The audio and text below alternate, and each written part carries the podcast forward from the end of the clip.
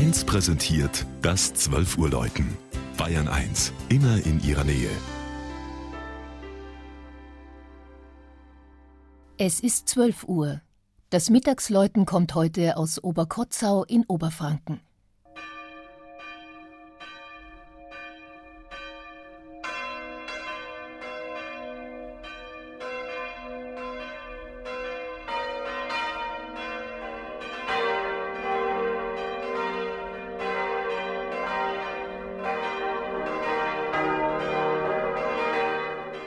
Auf den ersten Blick zeigt das etwa fünf Kilometer südlich von Hof gelegene Oberkotzau den Charakter einer Stadtrandsiedlung.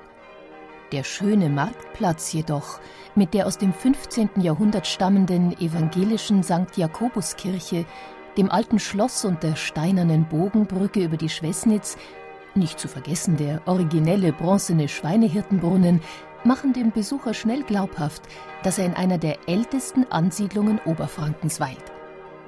Aus drei Orten, heißt es in der Chronik, sei er zusammengewachsen.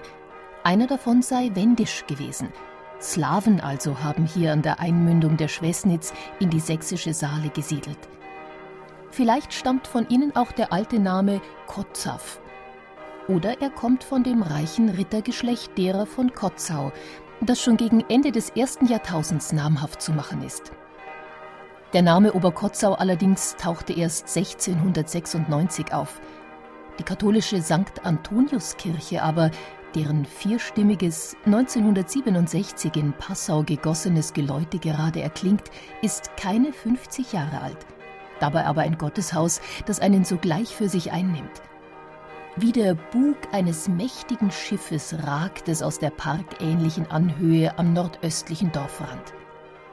An ein Schiff lässt einen auch das Kircheninnere denken.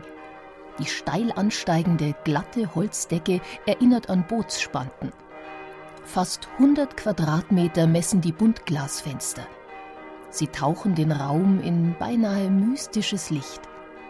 Die Bildhauer Landhammer, Vater und Sohn, gestalteten die Innenausstattung. Tabernakel, Taufdeckel und Ambo bis hin zu den Leuchtern und Türgriffen. Am deutlichsten aber bleibt dem Besucher das fünf Zentner schwere, über dem Altar frei schwebende Kruzifix in Erinnerung. Marterholz und Gekreuzigter sind aus einem Stück geschnitzt. Ein ausdrucksstarkes Bildwerk in gekalkter Tanne.